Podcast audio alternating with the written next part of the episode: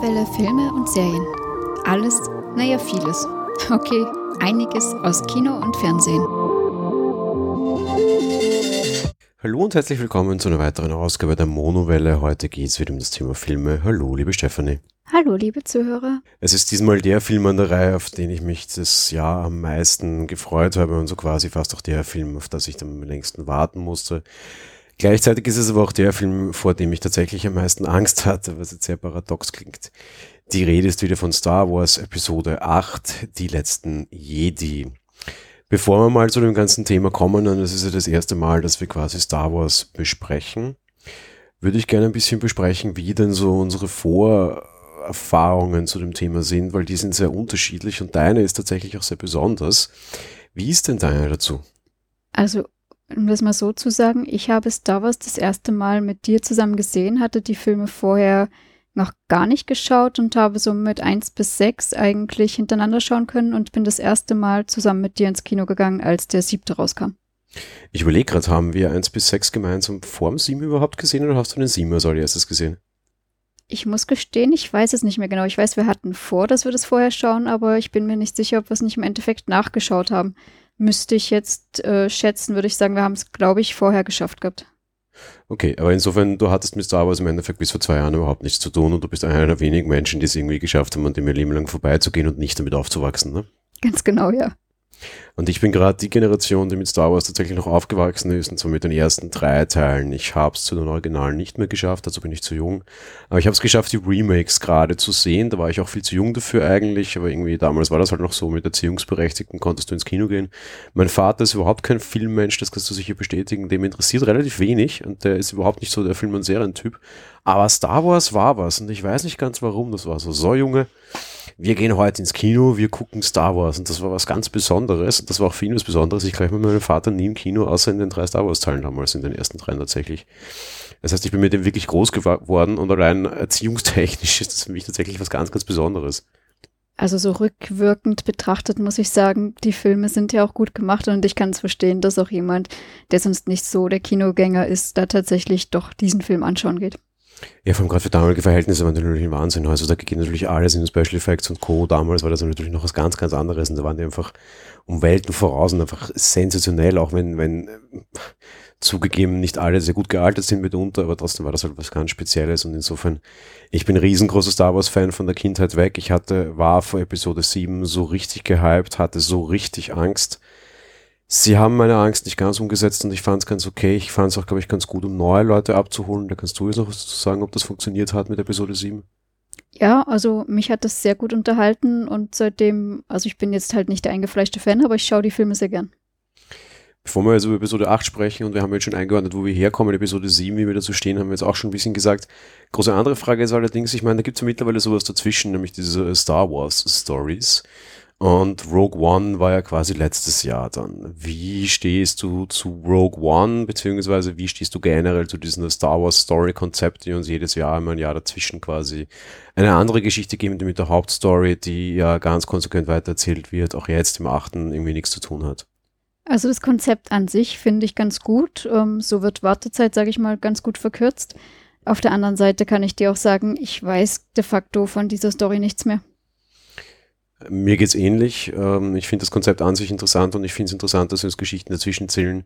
Ich fand nur einfach Rogue One schlecht. Ich fand A, Rogue One schlecht gemacht und B ist die Geschichte eine, die mich überhaupt nicht interessiert, weil halt immer, ich weiß nicht, ob das so sein muss, ähm, wahrscheinlich, weil es wird auch im nächsten so sein, aber du weißt halt immer total genau, was passiert, weil wenn du irgendwie siehst, dass die Rebellen jetzt die Baupläne des Todessterns irgendwie klauen wollen, bevor er gebaut wird, aber du weißt, dass es vor 40 Jahren einen Film gab, wo es einen Todesstern gab, ähm, dann ist es halt relativ doof, weil du halt ziemlich genau weißt, wie es ausgeht. Dementsprechend ist das Spannungsniveau in dem Film halt ziemlich genau Null und Nüsse. Ich glaube, man könnte das besser lösen. Man muss ja nicht immer Geschichten erzählen, die so unmittelbar am Haupthandlungsstrang zu tun haben. Es könnte auch einfach wirklich nur eine Star Wars Story sein, die von der Hauptgeschichte völlig losgelöst ist. Und es gibt so viele Bücher, die man ja einfach mal zum Kahn erheben könnte, die nichts damit zu tun haben. In dem Fall fand ich es allerdings tatsächlich sehr doof, die Geschichte von Rogue One, eine, die mich einfach Steine interessiert hat und ich fand es auch ziemlich, teilweise relativ schlecht gemacht, sogar überraschenderweise.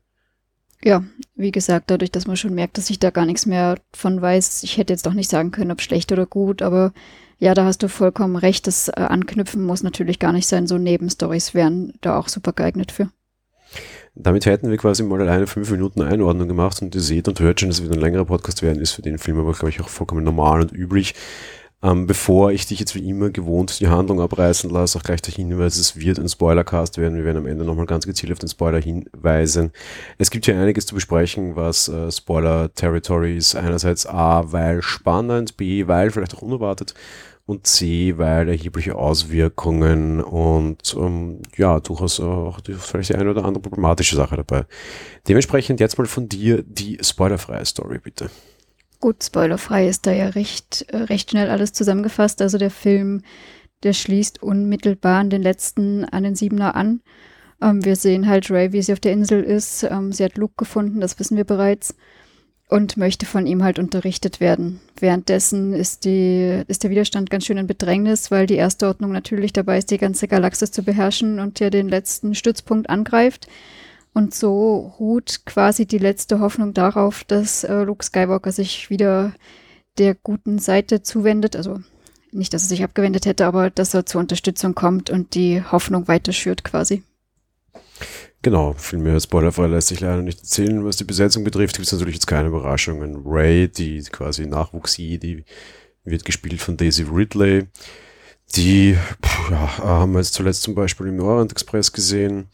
Wir haben dabei John Boyega, den Finn, das ist ein relativ neuer Schauspieler, den haben wir zuletzt aber heuer in The Circle gesehen. Dass der schlecht war, dafür kann er nichts. Wir haben Oscar Isaacs, der spielt Paul Dameron wieder. Wir haben Adam Driver, den haben wir auch heuer zum Beispiel gesehen in Logan Lucky, der spielt Kylo Ren, beziehungsweise Ben Solo, halt den neuen Bösen quasi. Wir haben den alten, unter Anführungsstrichen, Mark Hamill, der spielt nach wie vor Luke Skywalker. Wir haben Andy Serkis, das ist der Typ, der immer für diese ganzen Captures verantwortlich war, zum Beispiel auch für Gollum. Der spielt nach wie vor den obersten Anführer Snoke. Wir haben Doming, Domhole Gleason, der spielt General Hux und dann so ein paar andere Schauspieler. Es ist alles relativ uninteressant. Nach wie vor halt eben auch die ganzen alten Charaktere dabei. Das Einzige, was natürlich sehr, sehr wichtig und sehr, sehr interessant für diesen Film ist, wir haben auch Carrie Fisher dabei. Das ist die äh, Dame, die ältere Dame, die Prinzessin Leia spielt, beziehungsweise mittlerweile General Leia. Und das ist natürlich insofern eine tragische Geschichte, dass die Dame letztes Jahr ähm, kurz nach Weihnachten verstorben ist und damit dieser Film definitiv ihr letzter Film sein wird. Auf der anderen Seite hat man im Vorfeld ja gehört, dass sie sie nicht CGI animieren werden. Da hatten sie auch in den letzten zwei Filmen kein glückliches Händchen bewiesen. Und äh, der große Vorteil war, dass dieser Film quasi fast fertig gedreht werden konnte, noch zu ihren Lebzeiten und es dementsprechend auch nicht notwendig war, sie CGI-mäßig hineinzudrehen. Das heißt, man sah tatsächlich sehr viel Layer noch auf der Leinwand, äh, irgendwie ein bisschen ein komisches Gefühl oder ein bisschen die Tränen im Knopfloch auch tatsächlich für mich, weil äh, ja eine Schauspielerin mitspielt, die mittlerweile nicht mehr unter uns weilt und wir sie jetzt eigentlich sehr fit, sehr resolut, sehr stark auf der Leinwand gesehen haben und die Geschichte nicht geändert werden musste, weil die Schauspielerin gestorben wurde, zumindest bisher noch nicht. Ja, das ist ja insofern zumindest sehr positiv und es war aus meiner Sicht auch nochmal sehr schön, dass das schon so weit abgedreht war und nicht geändert werden musste. Kommen wir mal so spoilerfrei und das ist, glaube ich, das Wichtigste, so ein bisschen zur, sagen wir mal, so Geschichte, Aussage, so, so alles, was jetzt nicht mit Technik zu tun hat. Es ist sehr schwer, da jetzt so viel ins Detail zu gehen, darum werden wir das auch sehr kurz halten. Also ich fand die Geschichte grundsätzlich nicht schlecht, aber sie war stellenweise einfach zu lang aus meiner Sicht. Da hattest du halt Sachen, die du durchaus hättest kürzen können und das bei eigentlich ähm, einem sehr guten Film, wo du dann halt denkst, dass es schade ist, wenn du doch Stellen hast, wo du, naja, auf die Uhr schaust, sag ich mal. Mir gefällt diese Geschichte sehr gut, weil sie im Vergleich zu früher nicht mehr so stereotyp ist und das Ganze so ein bisschen das Thema Graustufen aufmacht. Du hast natürlich wie immer diese typischen Kampf gut gegen böse und den hatten wir jetzt einfach sieben Teile lang und der ist sehr klar. Mittlerweile sehen wir da aber auf der einen Seite schon mal so, so einen kleinen Nebenplot, der jetzt egal ist und den man ruhig spoilern kann, wo es ein bisschen um Waffenhändler geht und wo du siehst, dass diese Waffenhändler einfach an beiden Seiten ihre Waffen verkaufen und denen das egal ist. Dass natürlich das niederträchtige Kreaturen sind, ist eine Sache, aber auf der anderen Seite ist es halt relativ interessant, weil im Endeffekt kaufen beide Seiten Waffen und beide Seiten wollen Krieg machen. Äh, ist ja jetzt nicht so, als würden die Guten ihre Waffen vom Weihnachtsmann geschenkt bekommen und die Bösen würden die Massenvernichtungswaffen bauen. Unterm Strich bewaffnen sich beide bis auf die Zähne und das macht keinen Unterschied. Ja. Den macht es immer nur dadurch, dass der Film diese Einordnungen macht, aber da geht er da das sehr stark an und macht so dieses gut-böse ein bisschen auf und macht Graustufen raus. Das mit den Waffenhändlern ist natürlich sehr, sehr, sehr plakativ. Er macht das aber auch noch an zwei ganz anderen Stellen auf, wo der Superböse und der Supergute plötzlich auch nicht mehr so superböse und so supergut sind. Und das finde ich eine extrem interessante Komponente, die ich bei Star Wars vorher so nicht kannte. Star Wars ist sehr einfach und Star Wars ist sehr märchenhaft und sehr stereotyp. Und da gehen sie jetzt ein bisschen weiter, das gefällt mir sehr gut. Die Story selbst finde ich auch zu lange. Und sie hat ganz, also der Film geht zweieinhalb Stunden, ein bisschen über zweieinhalb Stunden. Und sie hat auch ganz krasse Pacing-Probleme. Das fühlt sich an wie zwei verschiedene Filme. Das ist, geschnitten ist es zwar gut, aber die Erzählgeschwindigkeit, also dort, wo du am wenigsten erzählen, zum Erzählen hast, lässt es sich irre lange Zeit. Und dort, wo du dann relativ viel zu erzählen hättest, geht alles ganz, ganz, ganz, ganz schnell, weil du das Gefühl hast, okay, die kommen jetzt auch irgendwie drauf, dass die Zuseher vielleicht irgendwie nach Hause ins Bett sollten, mal langsam. Es ist halt irgendwie mh, hm, schade. Was ich ganz krass kritisieren muss, und ich glaube, das siehst du es anders, zumindest das bisschen, was wir danach schon geredet hatten. Mir taugt der Humor in dem Film zu 99% nicht. Ich finde ihn zu cheesy, zu übertrieben und nicht passend. Ich fühle ich fühl mich in gewisser Weise tatsächlich dadurch unter Anführungsstrichen vor den Kopf gestoßen, weil dadurch eigentlich große Charaktere, die ich sehr mag, eigentlich so ein bisschen erniedrigt werden und ihr, ihr großer Stellenwert und auch diesen Stellenwert, den sie für mich über all diese Zeit hatten, eigentlich geschmälert wird. Und das finde ich wirklich schade. Ich rede jetzt nicht von diesen süßen kleinen neuen Schweinchen, die natürlich auch wieder super toll im, im, im irgendwie jetzt als Merchandise-Schmann durchgehen werden. Ich rede nicht von BB-8, der auch wieder super toll als, als, also da haben sie das Merchandise-Potenzial erkannt, haben ihn jetzt noch stärker positioniert und der ist auch wirklich wieder sehr lustig. Das ist okay und das zieht für mich, aber ich finde es eigentlich blöd, dass zum Beispiel Luke teilweise sehr blöde One-Liner bekommt, die nicht funktionieren die seine Rolle und seine Integrität für mich gefährden. Und das stört mich auch jetzt irgendwie zwei Tage nach dem Gucken. Wir haben nicht gleich danach aufgezeichnet, weil ich auch sage, ich muss mich ein bisschen zurechtfinden. Das stört mich nach wie vor sehr, sehr krass und das kreide ich ihnen ganz stark an. Also ich könnte mich jetzt nicht erinnern, dass mich da was gestört hat und da hast du recht, da haben wir schon hinterher gesprochen. Mir hat der Humor wiederum ganz gut gefallen und ich mag es, wenn die Stimmung aufgelockert wird, auch wenn es ernste Sachen sind. Auf das komme ich nachher dann noch mit einem Beispiel im Spoiler-Teil. Ich habe nämlich teilweise sogar das Gefühl, dass sie Fans auf die Schaufel nehmen und dass sie eigentlich Fans für ihr Fantum beleidigen sogar. Naja, siehst du, wahrscheinlich zieht es deswegen bei mir nicht, weil ich nicht Fan erster Stunde bin, sondern eben erst zu spät eingestiegen bin und dadurch, ja, nicht so der große Fan bin. Nee, das meine ich gar nicht und da muss man gar nicht Fan von der ersten Stunde sein, aber der siebte Teil hat ja relativ viele Fragen offen gelassen, für die, um diese es wirklich sehr, sehr viele Spekulationen gab überall. Ja. Und irgendwie hat so, hat so der ein oder andere Schmäh für mich in diesen, in diesen Film nachher dann so diese, diese irgendwie nicht ausgesprochene Aussage von wegen, und ihr Spalter habt euch da jetzt irgendwie zwei Jahre Gedanken drüber gemacht. ja, get alive. Und das finde ich irgendwie, das gefällt mir nicht. Das ist, ich habe das Gefühl, Disney hat sich ein bisschen zu viel von ihren eigenen anderen Produktionen abgeguckt, nämlich von Marvel. Es hat teilweise einen sehr Marvel-esken Schmäh. Das mag zu Teilen okay sein, zu Teilen nicht. Ich kann jetzt aber auch nicht mehr wirklich viel dazu mehr sagen, dass das ich Spoiler. Er ist aber ab und zu schon ganz lustig und das muss ich ihn wieder in Schutz nehmen. Ich habe ab und zu auch schon ganz gut gelacht. Ich fand nur manche Schmähs drüber und irgendwie haben sie die Grenze für mich nicht gehalten. Marvel, wie immer mein heuer Lieblingsfilm von denen und so ziemlich mein Lieblingsfilm generell heuer, Guardians of the Galaxy, hat die Grenze, finde ich, immer perfekt getroffen. Star Wars, meiner Meinung nach, egal wie man zum Humor stehen mag, nicht immer. Na gut, aber das meine ich eben. Ich mache mir da nicht die großen Gedanken über irgendwelche Sachen. Das machen sicherlich eher die langen, langjährigen Fans. Aber da schauen wir dann im Spoiler-Teil, was du meinst. Und ja, vielleicht gebe ich dir noch recht. Bevor wir zu den Spoilern kommen, technische Umsetzung. Technisch muss ich sagen, war es aus meiner Sicht wieder 1A umgesetzt. Äh, hat mir alles soweit sehr, sehr gut gefallen. Darstellung und alles waren super. Ich ähm, ziehe die Höchstnote und äh, nachdem ich jetzt auch schon wieder irgendwie gefühlt zehn Minuten lang geschimpft habe, äh, muss, glaube ich, bemerkt werden, wie, wie großartig ich das fand. Ich fand es technisch äh, das Beste, was ich in dieser Art je gesehen habe. Ich habe die Kämpfe im, im Weltall waren sensationell. Und das war aber nicht nur technisch gut umgesetzt, weil Effekte gut waren oder weil irgendwie Kämpfe gut irgendwie choreografiert waren, was auch wichtig ist, sondern teilweise einfach so ganz basische alte Filmschule, die nichts mit Budget zu tun hat, das diese natürlich hat und was natürlich sehr leicht ist, nichts mit Animation hat, die natürlich eine Firma, die über Pixar und Co. verfügt, das auch hat. Da waren auch viele Sachen dabei, wo du jetzt kein, nicht irgendwie Disney sein musst, um die gut zu machen, sondern so richtig gute alte Filmschule. Zum Beispiel spielt dieser Film meiner Meinung nach sensationell mit Farben und auch mit Farblehre. Das hat er im Siemer schon gemacht und das war die Stelle, die ich mein Leben nicht vergessen werde und wo mir bis heute noch die Gänsehaut den Rücken runterläuft wie du diesen Kampf bei Kylo Ren gesehen hast und plötzlich dieses blaue Licht ins Rote umschlug und er dann seinen Vater erschlug.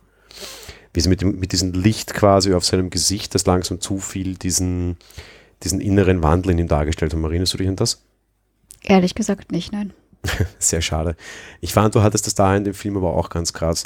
Erinnerst du dich zum Beispiel an eine Szene, die war sehr wichtig und ich mag sie nicht spoilern, wo plötzlich der ganze Hintergrund äh, gewollt möglich in Rot umgeschlagen hat und dann noch diese roten Wachen, die da waren, plötzlich wieder ein Thema wurden? Ich erinnere mich an die roten Wachen, dass der Hintergrund geändert hat, wiederum eher nicht. Gut, anderes Thema. Und da hast du sicher gesehen, es gab ja dann am Ende so eine Schlacht auf einem Planeten, das hat man auch schon im, im Trailer gesehen. Und das war ja so ein, so ein grundsätzlich sehr weißer, sehr kalter Planet, aber das war ein, ein Eisenplanet quasi, also da waren Minen. Und immer wenn irgendwie was den Boden berührt hat, schlug sofort so ganz roter Staub auf. Das war irgendwie so Metallstaub halt. Und du hast dann permanent diese ganze Malerei gehabt zwischen diesem Weiß und diesem Rot. Und ich fand alleine diese Bilder so unheimlich schön, weil mit diesen Farben so schön gemalt wurden, weil es einfach so schöne Bilder gab. Und so wieder so ein bisschen diesen Star Wars-Zauber und diese Star Wars-Magie und dieses Bilderbuchhafte, dieses Fantasy-Märchenartige hineinbrachte, auf eine ganz billige Weise. Und ich fand das so wunderschön und das haben sie wieder drinnen gehabt. Das hatten sie im Simmer, finde ich, nicht. Und das fand ich ganz, ganz traumhaft und sowas, das ist sowas erwärmt mir tatsächlich mein Herz, das finde ich ganz toll. Ja, an die Szene erinnere ich mich tatsächlich, beziehungsweise die längeren Szenen. Hat auch total Sinn gemacht mit dem Eisenoxid. Das ist ja dann nun mal so rötlich-braun. Also da haben sie gut gespielt, ja. Ja, und man müsste es nicht machen, aber es, es tut, finde ich. Von daher, das, das, das kann man schon, schon okay. Ähm, was mir auch ganz gut gefallen hat, und da stoße ich jetzt sicher in ein offenes Horn bei dir, ähm, alle nichtmenschlichen Darstellungen waren top, top, top wieder mal äh, diese, diese neuen äh, Schweinchen waren super. Dann gab es so kleine Silberwölfe, die waren super süß. Dann gab es halt wieder die Droiden, die waren alle wirklich krass toll. Und du hattest jetzt gefühlt auch wieder wesentlich mehr außerirdisches Leben, das du irgendwie gesehen hast und dass das Ganze wieder sehr stark anreichert. Äh, eine Szene spielt auf einem völlig fremden Planeten, die wird ein bisschen kritisiert, weil es nicht notwendig war. Da bin ich dabei. Auf der anderen Seite hast du halt wieder so eine klassische Kantine-Szene, wo ganz viele unterschiedliche Alienrassen drinnen sind, nach meiner Meinung nach, welche man ein bisschen noch nicht so ganz gesehen hat. Manche, die man schon kennt als Fan. Äh, viel Fanservice dabei, aber auch viel so dieses Gefühl, dass du tatsächlich in eine andere Welt schaust. Nicht so diesen äh, Zweite Weltkrieg hat nie geendet, Nazi unter Anführungsstrichen Schick, den der Sima hatte, sondern wieder ein bisschen mehr zum Wegträumen, finde ich. Das hat mir sehr gut gefallen. Ja, wie gesagt, also da offene Ohren und Augen bei mir. Ich bräuchte wahrscheinlich die Menschen gar nicht unbedingt. Die Darstellung der Roboter und Tiere und alles, das war wunderbar und schön gemacht. Äh, Aliens natürlich war klasse und eben, wie du schon sagtest, sehr fantasiereich. Das war wunderbar. Bevor wir zu dem ersten Zwischenfazit kommen, noch eine Kleinigkeit, die wir quasi mehr oder weniger vergessen haben, aber sie rückt tatsächlich ein bisschen in den Hintergrund. Schauspielerische Leistung und auch gerne bitte gleich schauspielerische Leistung, Vergleich alt zu neu, also die alten Star Wars Charaktere zu den neuen Star Wars Charakteren, auch wie die zueinander stehen und wie die Zeitverhältnisse sind. Tja, schauspielerische Darstellung, ähm, ich muss sagen, wie wir es schon vorher hatten, bei mir rücken immer die Nichtmenschen eher in den Vordergrund, was jetzt die Frage ist, ob das nicht eben auch an der schauspielerischen Darstellung liegt. Ähm, diejenigen der Hauptpersonen, gerade wenn wir die Ray haben oder so, ist halt eher dürftig aus meiner Sicht die alten Charaktere, wenn wir der Leia haben und so, finde ich dafür wiederum sehr gut. Ich fand auch äh, Luke sehr gut, muss ich sagen. Ähm, zum Bösen, zu Adam Driver? Äh, ja, stimmt. Den hätte ich jetzt vergessen. Ihn, na, ich finde ihn auch sehr gut. Also stellenweise hatte so Szenen, die mir nicht gefallen haben, aber grundsätzlich fand ich seine schauspielerische Leistung auch sehr gut. Ich muss mich ja jetzt mal outen und für allein für dieses Outing werde ich wahrscheinlich äh, ist eine große Watschen bekommen und meiner Meinung nach nicht zu Recht. Ich war im siebten Teil absolut kein Fan von Daisy Ridley. Ich mag die Rolle von der jungen weiblichen Jedi natürlich sehr, sehr, sehr gerne. Und ich finde die, die Rolle an sich quasi dieses Charakters sehr wichtig und ich mag einfach Ray sehr gerne, aber ich mag nicht, wer sie spielt, weil ich Daisy Ridley einfach in dieser Darstellung völlig nervig fand. Wir haben letztens den Simon noch zu Hause gesehen und habe ich so richtig äh, jeden Gesichtsausdruck von ihr dann schon sehr zynisch mitkommentiert, weil mir die einfach fürchterlich mies auf die, auf die Nerven geht und ich sie einfach absolut schlecht fand. Das wurde wesentlich besser und ich bin mit ihr mal so halbwegs im Reinen. Sie könnte sich noch so ein paar mehr Gesichtsausdrücke äh, angewöhnen. Äh, mittlerweile ist sie gesichtsausdruckstechnisch mindestens irgendwie auf gutem Game of Thrones Niveau. Das heißt, sie hat zwei verschiedene. Das ist schon mal nicht schlecht, wenn man irgendwie so einen Charakter spielt. Das hat sie im Simon nicht gehabt, meiner Meinung nach. Da war sie immer nur schauen wie ein Autobus, wie man hier so schön sagt. Also irgendwie so dieses, äh, ich bin ja nur ein kleines äh, Schrottsammler-Mädchen. Äh, mittlerweile haben wir schon, äh, ich bin ein kleines Schrottsammler-Mädchen und ah, ich bin noch die große Jedi-Tante. Jetzt müssen wir noch so ein bisschen mehr Emotionen reinkriegen. Ähm, aber so eben zwei Gesichtsausdrücke kann ich durchaus erkennen. Game of Thrones Niveau erreicht, das ist schon mal okay. Vielleicht schaffen wir dann im nächsten noch einen dritten und dann kann man das ganz gut durchgehen lassen. Körperlich finde ich die auch immer noch völlig unpassend. Damit meine ich nicht, dass sie nicht die super mega Sexbombe ist, das ist schon okay, sondern ich finde sie körperlich einfach für eine derartige Rolle sehr ähm, nicht passend. Ähm, ich, ich, ich kaufte ja nicht ab, dass sie klar macht sie die Macht stark, aber ich, äh, die ist mir zu wenig fit. Das klingt jetzt doof, aber das ist so. Ähm, Frauen müssen jetzt nicht die Muskelprotze sein und ich erwarte mir jetzt nicht Arnie ihn groß, aber ich erwarte mir irgendwie zumindest einen Menschen, den ich Fitness nachsage, wenn er jetzt Kämpfer werden will. Ich finde sie auch körperlich tatsächlich immer noch sehr, sehr, sehr unpassend und da war zum Beispiel Leia, die keine Jedi war, teilweise besser, wie sie nicht in ihrer Sexobjektphase war, als äh, Daisy Ridley jetzt und das gefällt mir nach wie vor noch nicht. Dem kann ich ehrlich gesagt nicht so ganz zustimmen, gerade wenn du sie trainieren siehst oder so. Also, dass sie fit ist, das sieht man ja schon an eigentlich. Also ich, äh, das, man sieht sie ja in einer Szene bauchfrei und ich könnte keine Bauchmuskeln nachsagen. Das äh, finde ich falsch. Okay. Ich glaube, die sind nicht unbedingt gleich nötig, damit du solche Stärke hast. Mag in dem Fall vielleicht auch egal sein, weil es die Macht verleiht. Grundsätzlich ist mir nur schauspielerisch Repertoire ein bisschen zu wenig gewesen. Ähm, Bojega das klingt jetzt blöd, den mag ich persönlich einfach nicht, weil ich dessen Gesicht nicht mag, warum auch immer. Das liegt auch nicht daran, dass er schwarz ist. Ich mag jetzt bitte nicht gleich die Rassismusfahne hören. Aber der gefiel mir zumindest im letzten Teil ganz gut. In, ähm, in wie hat das geheißen? Circle hätte ich wieder mich übergeben können, weil er auch einfach wirklich wieder schlecht gespielt hat. Ähm, sei es wie sei, der ist okay, der entwickelt sich sehr gut weiter tatsächlich sensationell weiterentwickelt hat sich Adam Driver, der hatte meiner Meinung nach auch die schwerste Aufgabe, er war die Lachnummer in Episode 7, weil einfach sobald der Böse den Helm abnahm und dann dieses junge Bürschchen rauskam, mussten mal alle lachen. Noch dazu ist er nicht der fescheste, das muss man einfach auch sagen, der ist halt einfach wirklich hässlich. Relativ, ja wenn du den Zinken einfach siehst, Nase auf gut Deutsch, äh, der sich da unter diesen Helm offenbart, ist das einfach gleich die nächste Lachnummer gewesen. Das war meiner Meinung nach damals äh, auch so inszeniert, dass alle lachen, wenn er den Helm abnimmt. Wenn du dann der große Böse bist und weißt, die Welt lacht dich aus, hast du sicher nicht leicht. Er trägt in diesem Film, wie auch der Trailer von verrät, den Helm sehr wenig. Er lernt sehr stark mit seinem Gesicht zu spielen und ich fand seine schauspielerische Leistung mit Abstand die beste von denen und sensationell gut da also vor dem tatsächlich Hut ab. Hut ab vor allen Jungen, die extrem zugelegt haben, aber auch wirklich allergrößte Leistung von, von meiner Meinung nach einem Driver als Kylo Ren. Ja, stimmt so grundsätzlich. Und wenn ich da gerade dran denke, den zum Beispiel finde ich sehr viel schmächtiger dafür, dass der so mächtig ist schmächtig, ja, und ich sage, mir geht es nicht um die Muskeln, sondern darum, dass das Material zumindest Muskeln hat. Ich rede nicht davon, dass der 300 Kilo Muskeln haben muss, aber zumindest vielleicht einen relativ niedrigen Körperfettanteil, um es jetzt auf, auf sehr trainingstechnische Effekte zu drehen. Den siehst du auch einmal in seiner dünnen Rüstung und du siehst, dass er Bauchmuskeln hat. Zwar jetzt nicht viele, weil jetzt eben da jetzt nicht 20 Kilo Muskeln drauf sind, aber die zwei Kilo, die da sind, sind zumindest mal festes Fleisch und nicht weiches. Und bei Ridley siehst du halt, wenn sie da sitzt, dass irgendwie auf der Seite die Speckröllchen drüber hängen. Das ist kein Bodyshaming, ja. Aber ich will halt irgendwie, erwarte ich mir von einer Kämpferin, dass die halt auch einfach körperlich fit ist. Und das ist zumindest Driver, auch wenn er ein Milchbubi ist und sehr, sehr schmal. Ich glaube, ich muss den Film ein zweites Mal sehen. Ich hätte bei ihm eher an Gummibaum gedacht. Was auch immer.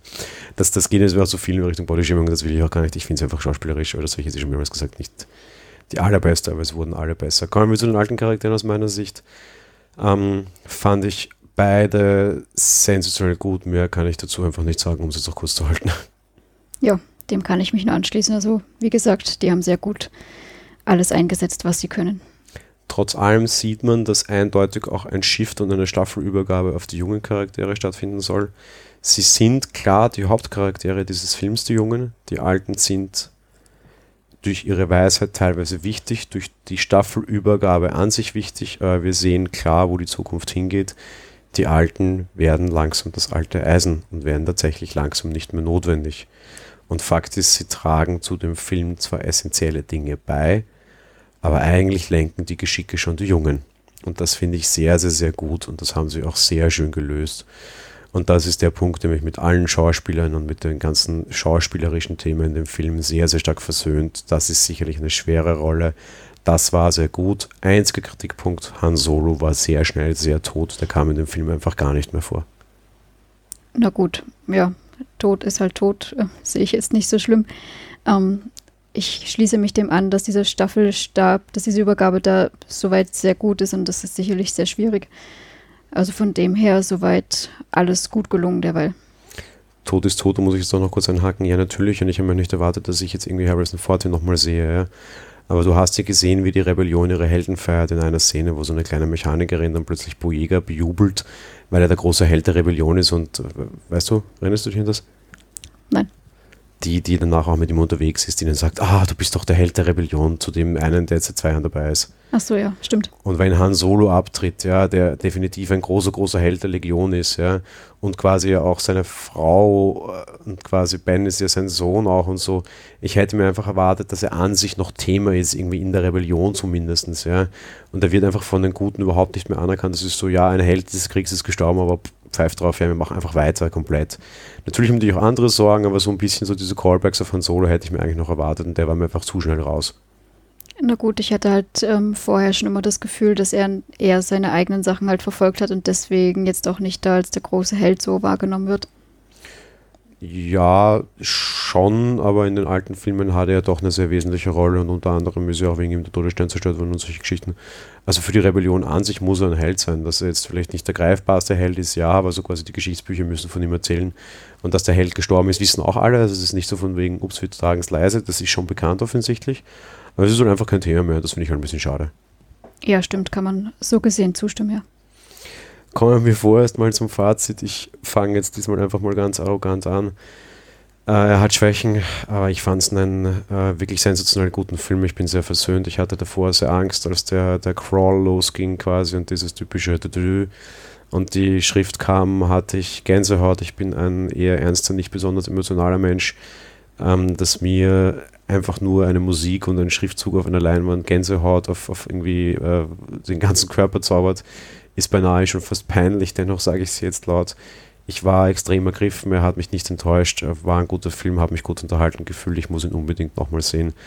Er hat ein schweres Schicksal gehabt, weil auf der einen Seite ist er der Film, der Sandwich-Film zwischen quasi den, dem, dem ersten neun und dem letzten neun. Es ist natürlich immer ein schweres Erbe und das füllt er sehr gut aus. Auf der anderen Seite hat es der halt doppelt schwer, weil als bester Star Wars-Film aller Zeiten gilt immer das Imperium schlägt zurück. Das ist der Sandwich-Film aus der Originaltrilogie. Das heißt, einerseits hast du so die Erwartung, naja, Sandwich-Film kann ja nichts werden, auf der anderen Seite, ach Gott, die haben es aber doch schon mal geschafft, auf einem Sandwich-Film was zu machen. Das ist jetzt echt nicht, nicht schön. Ich glaube, die waren sie sich auch gewahr, deswegen haben sie so irre viel hineingepackt, da sind sie ein bisschen übers Ziel hinausgeschossen, egal, alles Detailkritik. Äh, toller Film, 8 von 10 Punkten quasi, fast, oder 9 von 10 fast. Der war fast ideal, hat mir sehr gut gefallen. Abzüge wegen Humor und wegen zu lange. Ich schließe mich an. Das war ein sehr, sehr schöner Film, sehr emotional, sehr schön dargestellt. Wieder schöne Animationen. Für mich rücken meistens, wie gesagt, schon die Tiere, die Roboter und alles, die Landschaft, alles in Vordergrund. Das amüsiert mich auch sehr und ähm, ist das, was für mich den Film auch sehr ausmacht. Ähm, ja, da kann ich über die Schwäche hinwegsehen, dass auch ich gesagt habe, um Gottes Willen, eigentlich war der zu lang. Gut, dann möchte ich hiermit die Spoilerwarnung ausrufen. Alle, die den Film noch sehen wollen und noch nicht gesehen haben, sollten an dieser Stelle unbedingt abschalten. Wir werden radikal, ganz böse alles spoilern, was in diesem Film passiert ist. Und ich kann auch gleich an dieser Stelle sagen, um als letzte Warnung, es ist wirklich viel und wirklich viele Antworten, die wir bekommen. Dementsprechend 3, 2, 1, Spoilerwarnung. Jetzt abschalten und es geht los. Liebe Stefanie, Handlung. Was erfahren wir denn alles, beziehungsweise um was geht es denn wirklich? Jetzt versuch mal kurz abzureißen und ich äh, ergänze dann die Sachen, die man noch erfahren, die du vielleicht nicht erwähnt hast. Also ich fange mal vorne an. Im Endeffekt, äh, Ray ist auf die Insel gekommen, um natürlich ähm, von Luke unterrichtet zu werden. Dieser lehnt äh, das strikt ab, ähm, weil er nach seiner Pleite, um das mal sozusagen, bei Kylo Ren einfach niemand mehr unterrichten möchte. Ähm, als er dann erfährt, dass sie mit dem Falken da ist und da an Bord geht, äh, seinen alten Roboter R2D2 sieht, im Endeffekt äh, entscheidet er sich um und möchte sie doch unterrichten. Stellt jedoch sehr schnell fest, dass sie sehr mächtig ist, äh, was ihn natürlich äh, sehr an seine letzte ähm, Unterrichtung, an seinen letzten Schüler erinnert und er bricht es dann doch wieder ab. Ähm, ja, so sie dann wieder auf sich allein gestellt. Inzwischen ähm, sehr interessant, obwohl sie sich nie gesehen haben, haben Kylo Ren und Ray eine, ähm, ja, eine gedankliche Verbindung irgendwie. Sie sehen sich und ähm, reden auch miteinander und berühren sich. Äh, sie versucht ihn auf die, auf die gute Seite zu ziehen quasi. Sie sagt, sie sieht noch Gutes in ihm. Sie spürt das und sie hätte Bilder gesehen und ja, macht sich im Endeffekt auf der auf dem Weg von der Insel zu Kylo Ren, um ihn zu bekehren, weil sie der Meinung ist, wenn sie zu ihm geht, dann wird er sich wieder der guten Seite zuwenden. Ja, des Weiteren, ähm, der letzte Stützpunkt des Widerstands äh, wurde angegriffen. Sie haben es allerdings noch rechtzeitig evakuiert. Allerdings gibt es ein großes Problem, denn jedes Mal, wenn die Schiffe springen, äh, was für Sprünge sind das? Äh, egal. Jedenfalls jedes Mal, wenn sie springen, ähm, die erste Ordnung ist sofort innerhalb von ein paar Sekunden wieder da und hat sie aufgespürt, was ja eigentlich so der Meinung nach nicht so ganz möglich sein kann. Und somit geht der Treibstoff aus und alle sind ziemlich ratlos. Es gelingt dann tatsächlich auch ein Angriff der ersten Ordnung auf, das, auf den Hauptkreuzer und die ganze Führungsriege da des Widerstands wird quasi getötet. Nur Leia kann sich mit Hilfe der Macht wieder an Bord retten, liegt im Koma und die neue Kommandantin ähm, möchte den Kreuzer dann evakuieren, weil der Treibstoff eben nicht mehr ausreicht. Der Poe, den wir da haben, äh, ein Kommandant, der auch sehr mit äh, immer an den ganzen Kämpfen beteiligt ist und da ja ein Fliegerass ist, der ähm, möchte das gar nicht so wahrhaben und äh, ja, trifft im Endeffekt eine Technikerin, die finden raus, sie müssen ein Ortungsgerät haben und das wollen sie ausschalten. Ah, holen sich Hilfe und finden heraus, sie müssen einen Codeknacker besorgen auf, äh, auf einer Insel, ich weiß nicht, auf so einer Casino-Insel im Endeffekt und so machen sie sich heimlich auf den Weg, um den zu besorgen. Ah, sie finden auch einen Codeknacker, wahrscheinlich nicht den, den sie hätten finden sollen, der sie jedoch im Endeffekt verrät. Und der dann auch verrät, dass, das, dass der ganze Kreuzer nämlich evakuiert wird und äh, die Transportschiffe sich auf einen Weg zu einem nächstgelegenen Planeten machen, wo ein geheimer letzter und gut bewaffneter Stützpunkt ähm, des Widerstands ist. Ja, so werden die Transportschiffe dann trotzdem noch angegriffen und die Kommandantin, die wir da in der Zwischenzeit hatten, ähm, bleibt allerdings ja noch an Bord ähm, und kehrt sich gegen den, den Zerstörer der ersten Ordnung, so ein Zerstörer, egal, ein Hauptschiff, und zerstört es dadurch, dass sie dagegen fliegt. Ja, ich unterbreche jetzt mal, weil du hast, äh, okay, passt. Und ich mache jetzt den Deep Dive zum ersten Teil, weil das ist so quasi so ein bisschen der Deep Dive des ersten Teils und du hast nämlich alle Deep Dives vergessen, weil du hast gerade noch so gesagt, so der Zerstörer, nee, das ist nicht der Zerstörer, das war das Schiff von Snoke selbst, weil das ist mal so der erste Deep Dive.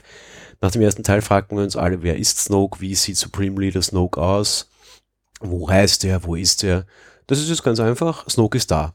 Er ist da und er sieht so aus, wie wir dachten, dass er aussieht, er ist noch nicht so groß, sondern er ist eigentlich ein relativ normal großes Kerlchen, aber er ist doch äh, relativ groß und er ist hier. Er ist einfach da. Und das große Schiff ist sein Schiff und das ist auch das Schiff, das in der Lage ist, diese, diese, also diese Sprünge durch den Hyperraum quasi der Flotte zu äh, schaffen. Dementsprechend ist es auch halbwegs glaubhaft, weil es ist ein Riesenschiff, das ist wesentlich größer als alle Zerstörer und Schlachtschiffe, die die Flotte bisher sonst niemals hatte. Erster Punkt. Zweiter Punkt, auf der Insel, wo äh, Ray bei Luke ist, erfahren wir was ganz Spannendes und das ist das erste Mal, dass wir dieses Gut-Böse aufmachen, weil wir erfahren eben, dass Luke an, an Kylo Ren, beziehungsweise halt an Ben Solo, wie er damals noch hieß, erkannt hat, dass er eine extrem starke böse Macht in sich trägt. Und eigentlich wollte er ihn, während er mit seinen anderen Schülern auch auf dieser Schule war, ihn im Schlaf ermorden. Ben wacht allerdings auf und entkommt ihn es wird dann schon so dargestellt, beziehungsweise Luke sagt das auch und ich glaube es ihm auch, dass das nur ein schwacher Moment war und dass es nicht tun wollte. Tatsache ist, dass er mit glühendem Lichtschwert vor Ben stand. Der wachte auf, fühlte sich nicht unberechtigt bedroht, hat Luke bekämpft und hat daraufhin diesen Tempel niedergebrannt und fühlte sich von Luke verraten und wandte sich der dunklen Seite der Macht zu. Die Geschichte, die wir bisher glaubten, dass Ben halt einfach böse wurde, weil Snoke ihn eingesammelt hat, stimmt nicht. Diesen neuen Bösewicht, den wir hier jetzt haben, hat Luke produziert. Das ist auch der Grund, warum er nämlich sich die ganze Zeit hinstellt und sagt, die Jedi müssen enden und es muss mit den Jedi zu Ende gehen, weil sie eine völlig überschätzte Truppe sind, die hochstilisiert wird und vielleicht gar nicht so toll ist, wie denn alle glauben. Unter anderem, weil eben auch gerade er, der große Held, tatsächlich jetzt der Auslöser dafür ist, warum wir das Ganze wiedersehen. Und das finde ich tatsächlich auch sehr, sehr, sehr spannend. Das stimmt. Die unterschiedlichen Darstellungen waren da auch sehr schön, wie wir die Szene zweimal haben aus Sicht von Kylo Ren eben, dass er angegriffen wird tatsächlich und dann eigentlich nochmal von Luke Skywalker, wo das Schwert nämlich schon wieder am Ausgehen war und äh, Ben ihn dann trotzdem angreift. Ja, Fakt ist, er hat, egal welche Perspektive du gesehen hast, er hatte das Schwert an und er stand vor einem schlafenden Jungen. Und das ist auf jeden Fall nicht koscher und nicht in Ordnung. Nein, in Lukes Version war es schon wieder aus, aber er stand halt mit Schwert da. Es war nicht mehr an, aber er stand mit Schwert da über ihm. Eben, von daher, wie gesagt, also da, da ist eine, irgendwie eine Offensive dabei. Wie stark diese Offensive war oder nicht, sei dahingestellt. Aber Fakt ist, ich glaube, was uns der Film schon sehr klar sagen will, Luke hat ihn gemacht und das hat er tatsächlich. Ja, das stimmt auf jeden Fall, das kann man nicht abstreiten. Was uns dann nämlich auch gleich zu der zweiten Geschichte bringt, und das ist so ein bisschen dann dieser Bruchpunkt, wo der Film dann quasi fast zu einem zweiten Teil anfängt. Du hast schon gesagt, äh, Lea war ja quasi krank und wir bekamen auf dem, auf den, auf den Schiffen der Rebellion einen, einen anderen Captain quasi. Und was der die ganze Zeit vorhat, wussten wir mal nicht. Das finde ich schon mal sehr spannend, weil da haben sich auch tatsächlich die Zuschauer sehr gut hinter die, hinters Licht geführt, weil im Endeffekt war das Ziel, dass quasi alle von der, von der Flotte mit kleinen Transportschiffen fliehen können und das große Transportschiff sich quasi also dieses große Kreuzerschiff dann quasi alleine den, den anderen ausliefert, sich die andere Flotte dem an die Fersen hängt und das kleine, die kleinen Transportschiffe, wo eigentlich alle drauf sind, quasi fliehen können. Das macht Poe Dameron relativ grantig und im Endeffekt kommt allerdings drauf, dass der Plan, der da gehegt wurde, eigentlich ein sehr schlauer war, fand ich auch sehr nett. Am Ende wird es dann trotzdem eine riesengroße Schießerei und die Generälin, die an dem Bord verblieb, das war nicht Leia, springt in dieses Raumschiff mehr oder minder hinein und das große Raumschiff von Supreme Leader Snoke wird zerstört, sieht sensationell toll aus und ist natürlich sehr wichtig. Auf der anderen Seite Snoke wird es egal sein, weil Ray war ja schon an Bord bei ihnen. Das hast du jetzt vorher übersprungen und das ist eine sehr wesentliche Sache. Ray war an Bord, wird sofort gefunden und wird ausgeliefert. Das Ganze war nämlich nur ein Gusto-Stückchen von Snoke. Der hat nämlich quasi Kylo Ren und Ray miteinander verbunden und gegenseitig beiden ein kleines Verwirrspiel vorgespielt und im Endeffekt so Ray zu sich gebracht. Ähm, unterm Strich merken wir dann aber doch, dass Kylo Ren tatsächlich sehr gespalten ist und in einem kleinen Ich töte dich, ich töte dich, ich töte dich, nämlich immer wieder Ray gegen Snoke, Ray gegen Snoke, Ray gegen Snoke, tötet nachher eigentlich Kylo Ren Snoke. Mit einer relativ interessanten Variante. Neben ihm liegt ein Lichtschwert, nämlich das von Ray, und er fernauslöst quasi dieses Lichtschwert und halbiert ihn einfach mal. Mehr oder minder. Und Snoke ist weg. Das ist dann auch die Szene, die ich vorher im spoilerfreien Teil meinte. Der Hintergrund in diesem großen Dom, in dem Snoke sitzt, war die ganze Zeit schwarz. Plötzlich wird dann die Wand wieder todesrot und diese roten Palastwachen kommen daher. Und wir kriegen leider das einzige Mal in diesem Film so einen halbwegs vernünftigen Lichtschwertkampf präsentiert. Das ist auch noch eine große Kritik von mir, die ich vorher nicht sagen konnte. Ähm, der Film hat einen eigentlich keinen großen Lichtschwertduell und das erwarte ich mir eigentlich in jedem Star Wars. Den gab es da nicht. Zumindest gab es aber diese wirklich gute Auseinandersetzung mit den Wachen. Wir fahren darauf hin, als Snoke dann tot ist und quasi Ray und Ben überleben, müssen sich die beiden in relativ kurzer Zeit ausmachen, was sie denn jetzt quasi miteinander anfangen wollen und wie sie zueinander stehen. Und ich fand das super spannend, weil Ben hat eine Idee und sagt, komm, wir verbünden uns und wir rotten sie einfach alle aus. Alle. Die Guten wie die Bösen. Und dass er das ernst meint, hat er bewiesen, weil er hat den bösen Obermotz gerade umgebracht. Dieses ganze, wir hauen uns da, wir hauen uns dort, einmal der, einmal der, diesen ganzen Krieg. Weißt du was? Wir beenden das und rotten sie alle aus. Und vielleicht liegt es daran, dass ich wie immer den bösen Charakteren ein bisschen näher zugezogen gefühlt habe, aber ich finde das für einen tatsächlich validen, sehr intelligenten, vernünftigen Vorschlag. Ich muss gestehen, ich habe darin keinen Sinn erkannt, die, ähm, den Widerstand auch auszurotten. Das heißt ja auch schon so passend, der Widerstand die machen ja auch dauernd weiter, bis irgendwie was dann nicht mehr da ist, was, was existieren kann. Ist ja jetzt auch nicht so, als wären die die bösen Verfolgten irgendwie, die irgendwie, äh, das sind keine Flüchtlinge, die haben auch Waffen, die kaufen auch Waffen. Das wurde ja auch vorher groß stilisiert. Die haben ihre X-Winge jetzt nicht um Ernte einzufahren, sondern die haben diese wohl um anzugreifen. Und das sehen wir auch. Ja jede, jede Seite, die Waffen hat, ist böse. Und in dem, in, de, in dem Spiel ist es einfach ganz einfach. Jede Seite, die sich bewaffnet, muss einfach ihre Waffen verlieren. Punkt um Ende. Naja, bewaffnest du dich nicht, wenn du angegriffen wirst. Die wurden ja zuerst von der ersten Ordnung angegriffen. Natürlich bewaffne ich mich da und natürlich äh, das Widerstand dann heißt, weil ich mich dem widersetze und widerstehe. Äh, das sehe ich jetzt nicht so eng, dass das den Namen hat oder dass die Waffen haben. Ja, wir haben auch sehr wohl schon etabliert gesehen, auch im siebten Teil, dass der Widerstand nicht sich nur verteidigt. Und das meine ich. Der Widerstand fährt auch sehr wohl ganz gezielt aktive, intelligente, präventive Angriffe. Und selbst wenn jetzt Kylo Ren als Chef der neuen, neuen Ordnung sagen würde, okay, Krieg abgeblasen, stell dir vor, keiner geht hin, wir ziehen uns zurück und lasst uns in Ruhe, ja, würden sie sie nicht in Ruhe lassen, weil sie im Widerstandsschmarrn nicht rauskommen. Die können auch nicht mehr anders. Dieser Krieg kann nur enden, wenn du beide Seiten ausrottest, der hat recht. Hm. Gut, das, ja, aus der Geschichte heraus würde ich das so nicht sehen, aber ja, ich würde auch einen Todesstern angreifen, der da Planeten zerstören möchte. Sei es wie sei, ich, ich kann, aber das ist der große Punkt, ich kann beiden Seiten was abgewinnen. Und es ist nicht so dieses, komm, herrsch mit mir über die Galaxis, was du sonst immer hast, so dieses wir beiden, die Superbösen, sondern Ben hat eigentlich den Vorschlag, wir beenden es dadurch, dass wir alle ausrotten. Das ist nicht das erste Mal dieses, wir sind das super tolle böse Liederherrchen und unterjochen die ganze Galaxie. Das sagt er nicht. Und das kaufe ich, würde ich mir nicht abkaufen, den Milchbubi. Eigentlich wirkt er aber wesentlich intelligenter und sagt einfach nur, weißt du was, alle ausrotten. Und dann ist endlich mal Ruhe im Karton. Egal, wen du von diesen entstehen lässt, das funktioniert nicht. Der hat nicht diesen Herrschaftsanspruch über wir herrschen über die Galaxis, den formuliert er nicht sondern er sagt einfach, okay, weißt du was, Ruhe im Karton kriegst du echt nur da einmal eine Atombombe reinjagen und sagt, die Sache hat sich erledigt.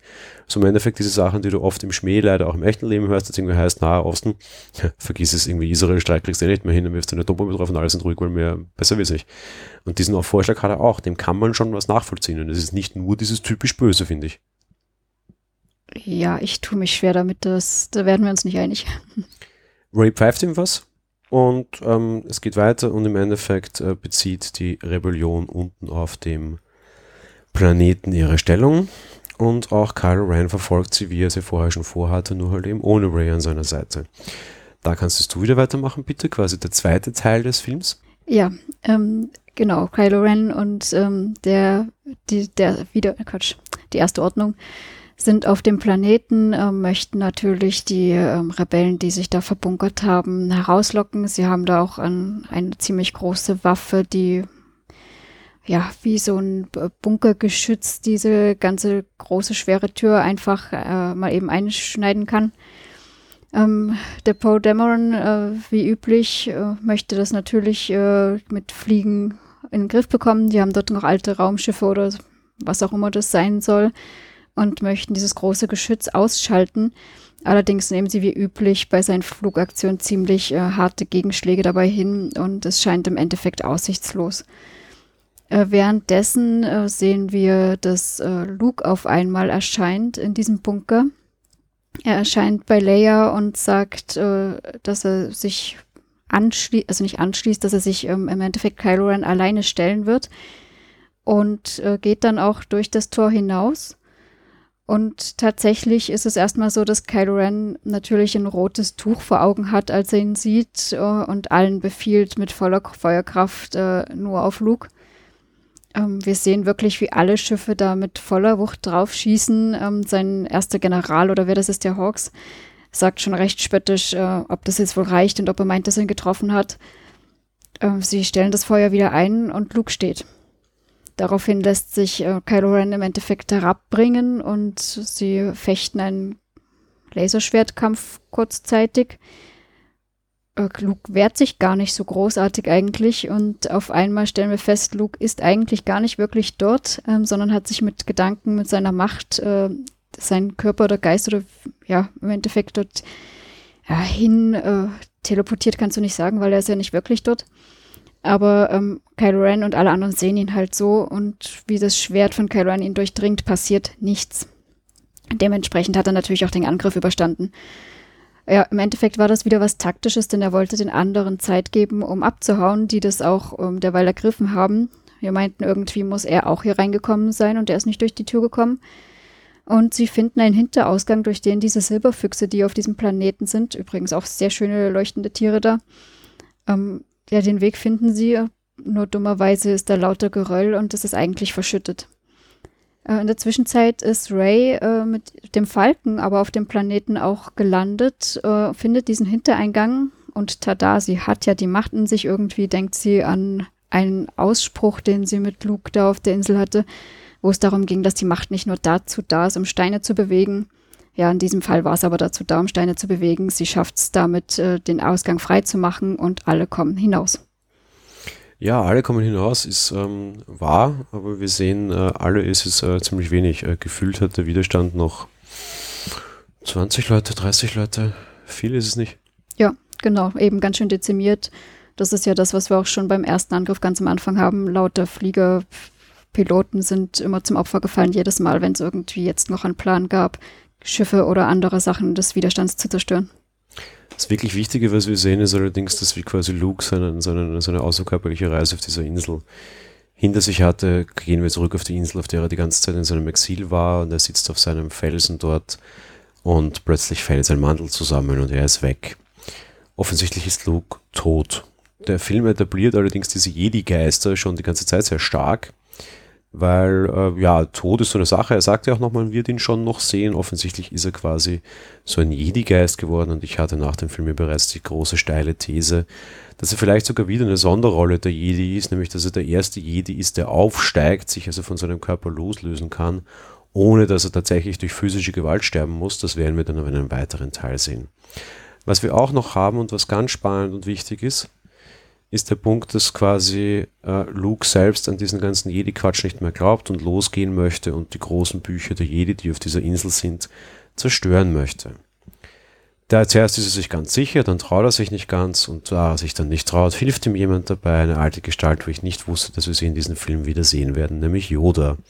Yoda kommt aus dieser Jedi-Geist, damit werden die auch wieder etabliert in diesem Film quasi ganz gut und jagt im Endeffekt diesen Schrein mit den Büchern in die Luft. Und äh, ja, recht lustige Szenen dann auch und äh, das Thema Humor machen wir dann ganz zum Schluss nochmal, also von wegen irgendwie, naja, wirklich gut waren die Bücher jetzt auch nicht, macht er nicht mit Hosen und führt dann quasi wieder Luke so ein bisschen auf den Weg und wahrscheinlich wird dann Luke jetzt so ein bisschen der aufgestiegene Held und aufgestiegene Geist, wenn der jetzt andere Jedi-Generationen leitet, zum Beispiel die eben von, ja, unserer lieben Ray. Ja, es war auch jedenfalls äh, sehr amüsant, wie der Yoda dann da ist und sich mehr oder weniger in sich hineinkichert darüber, dass er jetzt den Schritt vollzogen hat, den Luke sich nicht getraut hat. Dass Luke weg ist, hat das für dich gepasst? Ist das für dich, ich, ich finde das eine, eine, sehr mutige Entscheidung, quasi Luke abzusäbeln, ohne dass er tatsächlich wirklich einen, einen großartigen Einsatz hat oder jemals seine Insel verlassen hat. Ich muss gestehen, ich habe mich zumindest gefragt, ob das für ihn jetzt so kräftezehrend ist, dass ihn das tatsächlich umgebracht hat, weil egal, ob er jetzt aufgestiegen ist, aber zumindest ist er ja tot. Ähm, das hat mal für mich ein Fragezeichen hinterlassen. Ansonsten fand ich es schon stimmig. Wie hast du es empfunden persönlich für dich? Ist er tot? Ja, schon. Weil für mich war es nämlich zum Beispiel, und ich glaube, dass ich da sehr alleine bin, für mich war es kein Sterben. Für mich war es kein, ah, ich muss mich jetzt von Luke trennen, so wie ich das mit Han Solo hatte. Das Gefühl hatte ich nicht, auch einfach, weil es überhaupt nicht inszeniert war. Sondern für mich war es einfach ein, ah, okay, Luke hat jetzt eine andere Form. Für mich war es kein Abschied gefühlt. War es für dich ein Abschied? Nicht so richtig, aber deswegen ist es aus meiner Sicht halt doch trotzdem tot, auch wenn er dann als Geist weiter existiert. Der Film endet dann aber mit einer ganz schönen Szene und das ist auch noch eine, eine Offenbarung, die wir mit Ray auch noch hatten, die ich im vorigen Teil absichtlich unterschlagen habe. Eine Frage, die wir uns auch die ganze Zeit gestellt haben, war, wer ist Ray und wo kommt sie her? Und die Antwort gibt uns Kylo Ren, weil er es weiß, äh, ihre Eltern waren einfach nur simple Trinker, die sie verkauft haben. Woher denkst du, weiß er das? Ich glaube nicht, dass das Wissen ist, sondern er wollte ihr eins reinwirken, damit sie sich ihm anschließt. Ganz spannende Diskussion. Er kann es natürlich wissen, weil er tatsächlich auch in den Geist eingedrungen ist und das eine Erinnerung ist, die sie vergraben hat. Und natürlich wäre es naheliegend zu sagen, dass er sie beeinflussen will. Das könnte man glauben und das habe ich auch schon öfter gehört. Persönlich glaube ich es allerdings nicht. Aus zwei Gründen. A, weil ich es nicht glauben will, weil ich super geil fände, wenn Ray einfach niemand ist und ich das wesentlich besser fände, als wenn sie eine Skywalker ist. B, weil er noch so zu ihr sagt, ich kann dir bestätigen, was du die ganze Zeit wusstest. Ich sage dir, was du ohne dich schon weißt, nämlich, Doppelpunkt, deine Eltern sind niemand. Und sie dann auch noch so verstohlen und verzwickt so ein bisschen mitnickt. Aber genau solche Szenen sind der Grund, warum ich den Film unbedingt nochmal sehen mag, weil ich mir das jetzt so schön rede. Ich weiß nicht, ob es tatsächlich so war. Ich bin mir ziemlich sicher, dass es so war. Aber er sagt auf jeden Fall, dass er sagt, was sie eh schon weiß. Und sie widerspricht ihm zumindest nicht. Also ist vielleicht an der Geschichte, dass er tatsächlich in ihren Geist gelesen hat und sie diese Erinnerung geblockt hat, was dran. Weil sie zumindest nicht dagegen geht. Und das finde ich dann schon spannend und ich glaube tatsächlich, dass es wahr ist. Vielleicht erleben wir es noch anders. Ich hoffe aber persönlich sehr, dass wir es nicht anders erleben. A, weil Kylo Ren der, der bessere Gute für mich, also der bessere Böse für mich wäre, der gutere Böse quasi. Und B, weil ich es einfach viel lieber hätte. Also zum einen muss ich sagen, ich hätte nicht gesehen, dass er irgendwo in ihrem Geist gelesen hätte, denn diese Gedanken, die sie zwischenzeitlich hatten, waren ja nur von Snoke äh, initiiert. Zum anderen ja, was zu sagen, was der andere nicht weiß. Da kann man viel behaupten, von wegen, ich sag dir, was du ohnehin schon weißt. Meine Meinung. Und ähm, aus meiner Sicht müssen die Leute ja nicht gleich ähm, gar niemand sein, beziehungsweise so böse Leute, die ihr Kind verkauft haben. Äh, es muss sich ja nicht widersprechen. Sie muss ja deswegen nicht gleich ein Skywalker sein. Sie kann ja auch ganz nette Menschen gehabt haben, die, weil sie nicht gestorben sind oder irgendwas und sie deswegen woanders gelandet ist. Es muss ja deswegen nicht so böse gleich sein. Gut, da werde ich jetzt vielleicht ein bisschen gefühlskalt und oder sexistisch. Das ist das Mädchen in dir, sage ich jetzt mal ganz bösartig, es ist mir wurscht. Ob das jetzt gute äh, Säufer waren, die sie verkauft haben oder doch ganz nette Menschen, die sich halt nicht mehr leisten konnten oder irgendwie abhanden kamen oder starben, ändert sich für mich nichts. Entweder die haben einen Namen, den man in Star Wars kennt, oder sie haben ihn nicht. Wenn sie ihn nicht haben, warum sie ihn nicht haben, ist mir wurscht. Das können von mir jetzt die, der Nikolaus und der Krampus sein und es ist mir egal. Solange es irgendwie, weißt du, ich meine, das, das ändert für mich nichts. Ich hoffe einfach, dass die Eltern niemand sind, ob das jetzt Trinker waren oder doch gute Menschen, das ist mir völlig egal. Okay, gut, dann schließe ich mich insofern an und hoffe, dass sie aber ihr Kind nicht verkauft haben. Der Film endet aber mit einer ganz, ganz schönen Szene und im Endeffekt haben wir so ein bisschen wieder dieses New Hope-Style-Geschichte drinnen.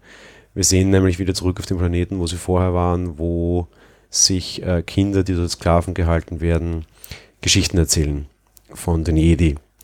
Und äh, sie werden daraufhin äh, quasi von, von dem Besitzer, vom Sklaventreiber quasi ermahnt. Und einer von denen rennt wieder zu, raus zurück an seine Arbeit und will den Besen aus der Ecke nehmen, aber er nimmt ihn nicht, indem er hingreift, sondern indem er die Hand ausstreckt und der Besen zu ihm kommt. Das heißt eindeutig, dieses Kind hat die Macht. Das ist ein unausgebildeter Jedi. Und das ist tatsächlich halt wieder dieses Zeichen, diese Jedis gibt's genau deshalb glaube ich auch an diese Ray-Geschichte sehr, sehr, sehr stark, weil ich glaube, die wird jetzt quasi so ein bisschen der Rattenfänger von Hammer, um das ganz böse zu meinen. Die wird jetzt quasi jede 2-0 antreiben, nämlich diese ganzen Underdog-Kids, die eigentlich alle von nirgendwoher kommen und nicht die großen, dicken Skywalkers sein müssen, sondern einfach das. Dieses Kind sieht auch dann gen Himmel, nachdem es quasi dem Zuschauer irgendwie offenbart hat, dass es je die Kraft hat, also quasi Medikoraner in sich hat und sieht dort eine Sternenschnuppe. Das ist genau die Szene, nachdem Luke aufgestiegen ist. Und ich glaube nämlich, dass auch genau das ist, was quasi Luke jetzt, dessen Job jetzt ist. Ja. Er ist so der, der so diese Hoffnung verbreitet, so dieses, okay, ja, ich bin dieser Stern, der über dich wacht. Und Ray wird, glaube ich, die Aufgabe bekommen, den Widerstand insofern neu zu organisieren, dass sie sich ihre eigene kleine Jedi-Schulentruppe irgendwie jetzt zusammenzimmert im nächsten Teil unter anderem eben mit solchen Kids und dass das alle einfach Underdogs sind und damit passt es mir auch ganz gut, dass sie quasi die erste Underdog-Jedi sein soll. Und das passt mir alles sehr, sehr schön zusammen und ich finde diesen Hoffnungsschimmer am Ende eine wunderbar tolle, ganz wichtige Szene. Ich stelle gerade fest, ich muss den Film tatsächlich nochmal sehen, denn dass der Besen zu dem Kind gekommen ist, habe ich zum Beispiel gar nicht mitbekommen. Ich habe gedacht, er hat den tatsächlich genommen. Und ja, ansonsten gefällt mir das aber auch sehr, sehr gut. Zweite Sache ganz am Ende, die du wahrscheinlich auch nicht mitbekommen hast, und da stelle ich erstmal bösartig. Ähm, sie haben die Bücher verbrannt, ne? Nein, haben sie nicht. Ah, hast du mitbekommen, na dann? Ray hat die Bücher schon vorher an sich genommen, deswegen war es Yoda nämlich auch egal, dass er das einfach anbrennt. Ähm, zwar sagt er noch zum Luke, war eh nicht so tolle Lektüre, wie du schon gesagt hast, und meint auch, ähm, es stand eh nichts drin, was die Ray nicht eh schon weiß und sie ist die Zukunft, aber Ray hatte die Bücher an sich genommen. Auch schöne Sache, wir sehen es dann in dem Flug, also wie die Millennium Falcon losfliegen, sie holt eine Decke aus einer Lade heraus und in dieser Lade liegen auch alle alten Bücher. Luke weiß es natürlich nicht vorher noch, aber im Endeffekt das Wissen der Jedi ist nicht verloren. Man sieht das am Ende. Ich muss gestehen, der wäre mir fast untergegangen. Ich habe es dann nur so mit letzten Dingen noch kapiert und habe das dann nachher zu Hause noch extra nachgelesen im Internet in einer Spoilerform, ob ich es richtig gesehen hatte. Der wäre mir fast untergegangen tatsächlich. Ja, naja, so ergänzen wir uns. Letzter Punkt, den ich schon sagte, dass ich auf das doch eingehen mag, Thema Humor. Ähm, zum Beispiel, Ray kommt auf die Insel und sagt, Luke, ich habe dein Lichtschwert gebracht und er nimmt es und wirft es einfach weg. Und Luke ist ein großer, respektabler Charakter, der auch weiß, was mit seinem Lichtschwert und so ist und der da schon einfach, von dem ich mir einfach einen gewissen Respekt vor diesen ganzen Dingen erwarte. Und das passt mir einfach gar nicht. Was ich noch weniger passen, was ich einfach total cheesy finde, ist diese ganzen Machtschmähs, die sie immer wieder machen, weil man macht dieses, die Macht sei mit dir quasi auf das einfach keine Witze, weil es ist einfach was, auf das man so Generationen aufbaut. Dritter nächster Punkt, der mich massiv gestört hat, äh, Luke beschwört quasi in einem total emotionalen Moment, dass Ray ihm sagt, wo sie herkommt und wird immer die Stimme sonorer, immer tiefer, immer glaubwürdiger, also dieses wow, wow, wow, ja, verfällt schon fast zu einem Sing-Sang und sie kommt ich komme von Jakku, plötzlich Luke zwei Oktaven höher. Na gut, das ist wirklich irgendwo und geht wieder zurück und macht weiter so. Luke wird eine Slapstick-Figur. Im Endeffekt wird Luke für mich dort gefühlt in diesen Situationen ein Charakter, vor dem ich total Respekt habe und immer hatte mein Leben lang eigentlich zu Yoda. Aber er ist nicht Yoda und er funktioniert nicht als Yoda. Yoda war immer schon so ein komischer Kauz. Und noch dazu beweisen sie uns tatsächlich, dass wir Yoda überhaupt nicht brauchen, weil er kommt in den Film sogar wieder vor und der ist immer noch kauzig und der ist immer noch lustig und der war halt auch immer schon so. Das ist auch kein Mensch, das ist ein kleines grünes Männchen und eine Stoffpuppe wieder. Auch in dem Film übrigens war es eine Stoffpuppe. Gott sei Dank nicht CGI, ich bin auf LSD-Drogen Yoda, sondern der alte, alte, wirklich gute Stoffpuppen-Yoda, der irgendwie komisch ist, der irgendwie blöde Sachen sagt, der am Ende doch total schlau ist. Das ist Yoda, aber dieses Slapstickige, das Yoda hat, braucht Luke nicht haben. Das ist ein guter, wichtiger, honorabler Charakter. Und das finde ich total doof. Das ist einfach dieses so, wie wird Luke reagieren, wie wird Luke auf Ray reagieren, wie wird das ablaufen, dieses erste Treffen, Dinge, die sich Leute seit zwei Jahren Gedanken machen und die die Leute wichtig sind. Genauso wie diese Sprüche von wegen, die macht es ja mit dir, ja, die ja schon so eine Glaubensformel ist und die jede sind auch eine Religion, ja, das in diesem Franchise, ja, die dann einfach da mit den Füßen getreten werden, das finde ich einfach komplett nicht korrekt. Also zu der ersten Stelle, dass er das Lichtschwert wegschmeißt, das finde ich, hat auch gar nichts mit Humor zu tun, sondern im Endeffekt kommt sie da gefühlt 30 Minuten lang auf ihn zu und hält ihm das Lichtschwert entgegen. Er will es ganz offensichtlich nicht nehmen. Und nachdem eben gefühlt seit Ewigkeiten sie ihm das hinhält, nimmt es halt und schmeißt es weg. Um jetzt nochmal nachdrücklich zu demonstrieren, ich möchte es nicht. Und er sagt ja auch, er hat von der Macht abgeschworen, er möchte damit nichts mehr zu tun haben. Das fand ich nicht humorig, sondern es war eher bitter ernst und lass mich damit in Ruhe. Ja, aber nicht nur gefühlt, sondern real haben jetzt Fans zwei Jahre lang auf eine vernünftige Fortsetzung dieser Story gewartet und fragen sich seit zwei Jahren, wie sie weitergeht. Dort saßen viele Leute teilweise den Tränen nahe in höchster Emotion und in höchster Bereitschaft, endlich zu erleben, was hier passiert. Extrem dem verschrieben, extrem den Hype, den Disney generiert, auf den Leim gegangen und mitmachen. Sehr emotional. Und die wollen dann da jetzt eine richtig dicke Antwort. Und das Erste, was ich mache, ist eigentlich auf die einen Gag. Das meine ich. Gefühlt verhöhne ich den Zuschauer in der Emotion, in der er gerade ist. Und das finde ich vollkommen falsch und eigentlich eine Beleidigung. Ja, wie gesagt, hätte ich so aus dem Blickwinkel nicht gesehen. Aber gut, eh, ja, okay. Kann man wahrscheinlich Ich sage auch nichts gegen diese Gags an sich, aber dass einfach die erste Szene, wo wirklich alle noch emotional sind, dann sofort so eine Gag-Szene sein muss, finde ich eine Verhöhnung des Zuschauers. Okay. Und ähm, des Weiteren, er hat diese, diese Einlage, dass er dann so ein bisschen kauzig war. Die hat mich nun wiederum gar nicht gestört. Und auf der anderen Seite, wenn du die ganze Zeit im Exil alleine lebst, kann man schon auch mal kauzig werden. Was für mich gut funktioniert und da mag ich dann mich mit dem Humor doch versöhnen und ich sage, ich finde dieses Humorigere gut.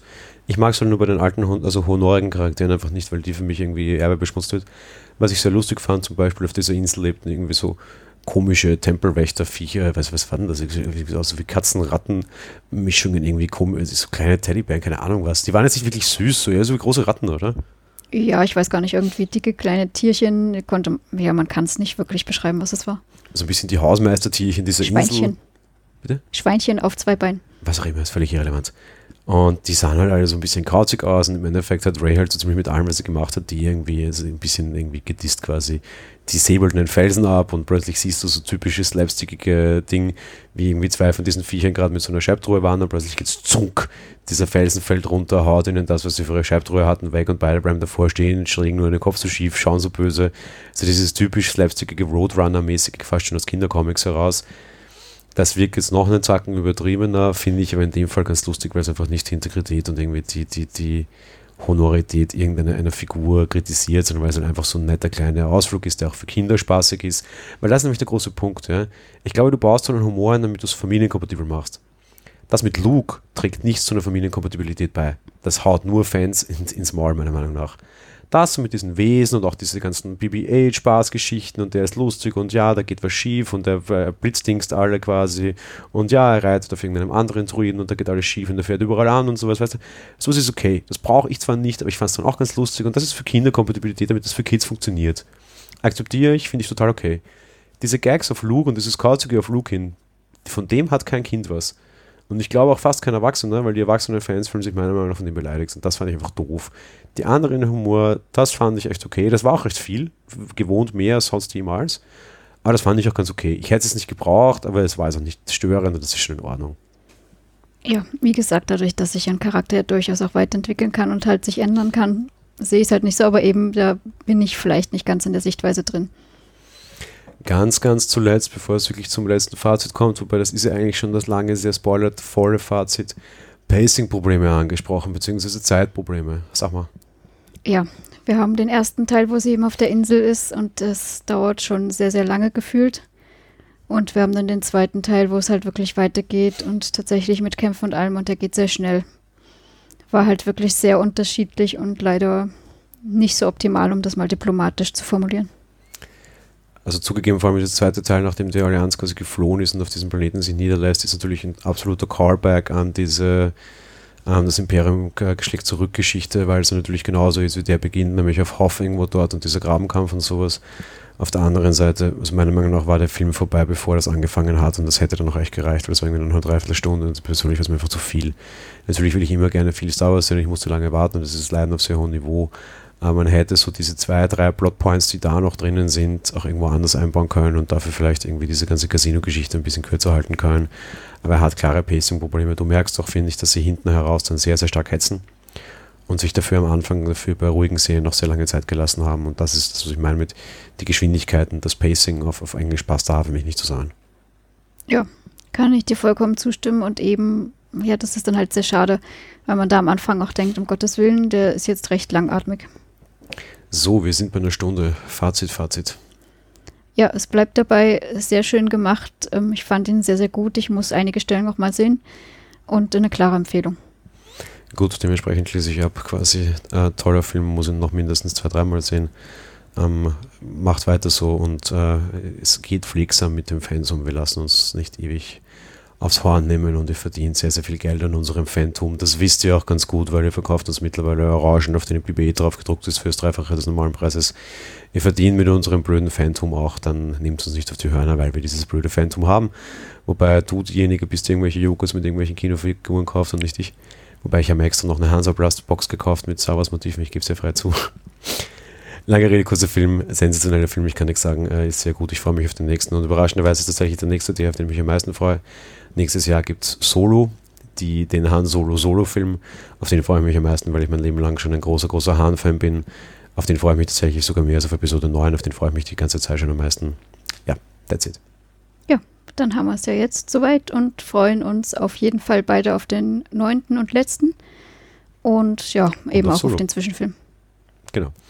Das war es aber nicht zu dem Thema, äh, hier bei der Monowelle zumindest, beziehungsweise es war es mit mir nicht zu dem Thema. Ich darf mal eine Ankündigung machen. Ich werde im Rahmen des Kongresses in einem größeren Podcast noch einmal zum Thema Star Wars sprechen. Ich weiß auch dann an dieser Stelle, wenn ihr noch immer nicht die Nase voll habt, darauf hin, wo das sein wird, wie das sein wird, wann das sein wird. Es wird wahrscheinlich nicht mehr heuer sein, dass das fertig zu, zum, zum, zum Anhören zur Verfügung steht. Aber ja, es wird nochmal ein bisschen mehr zum Thema Star Wars gehen, wenn ihr das dann mögt. Ja, ähm, bleibt uns ansonsten nicht viel, als uns zu verabschieden. Ganz genau. Wir wünschen euch ganz viel Spaß mit dem Film und bis zum nächsten Mal. Bis zum nächsten Mal. Ciao. Tschüss.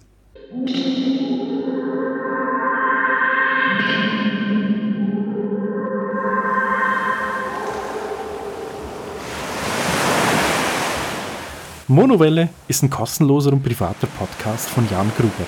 Mehr Informationen dazu findet ihr unter www.monowelle.at. Abonniert den Podcast mit iTunes oder dem Podcatcher eurer Wahl.